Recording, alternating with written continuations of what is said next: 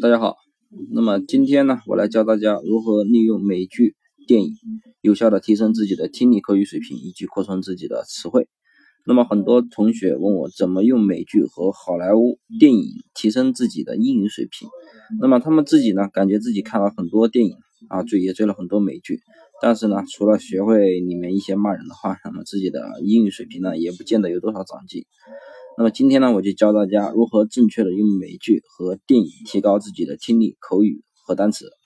那么首先要训练听力，就要先不看字幕，听得懂美剧。那么很多同学觉得这个不大可能，因为移除掉字幕啊，他们根本就不知道电视剧里的人根本在讲什么。那么这就要归咎于我们之前说的听力的问题了。那么在前一篇文章呢，我对听力该如何提升已经讲得很清楚了。那么这次呢，我们主要讲具体的做法。那么首先在挑选美剧时啊，我们要选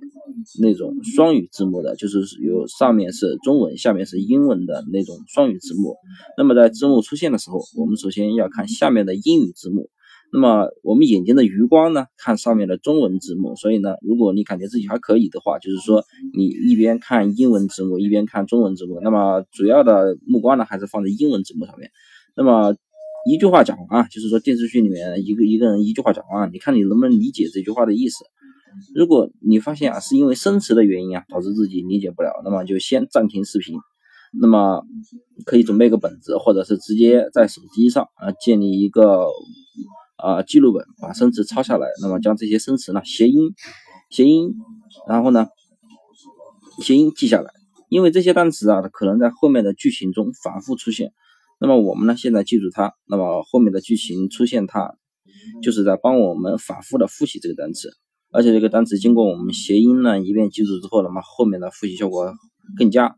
一般一部电影啊，它的固有词汇量是有限的啊，比如科幻电影，那么它出现最多的就是什么 power 啊、machine 啊、aircraft、better 之类的，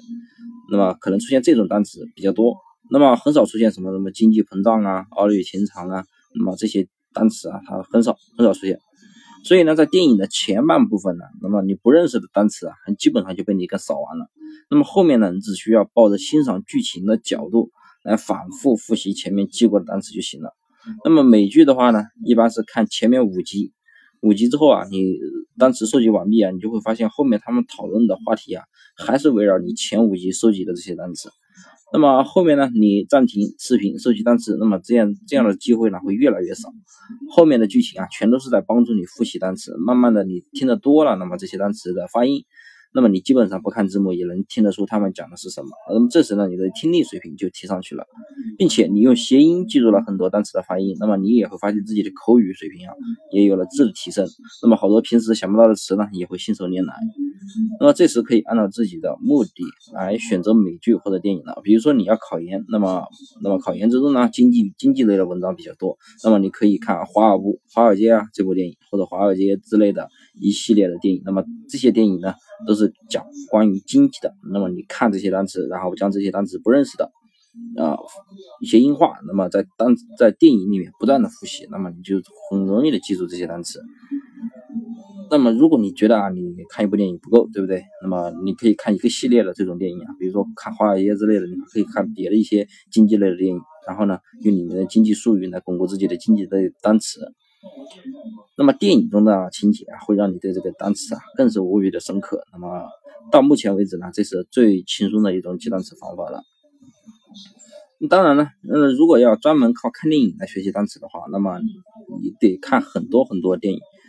哦，并且呢，因为考试难度的不同啊，如果你考的那种专业性太强的英语考试，那么相关的影视剧很难全部覆盖你的单词库。最后呢，你会发现啊，可能你刚开始啊也会将一些专有名词啊，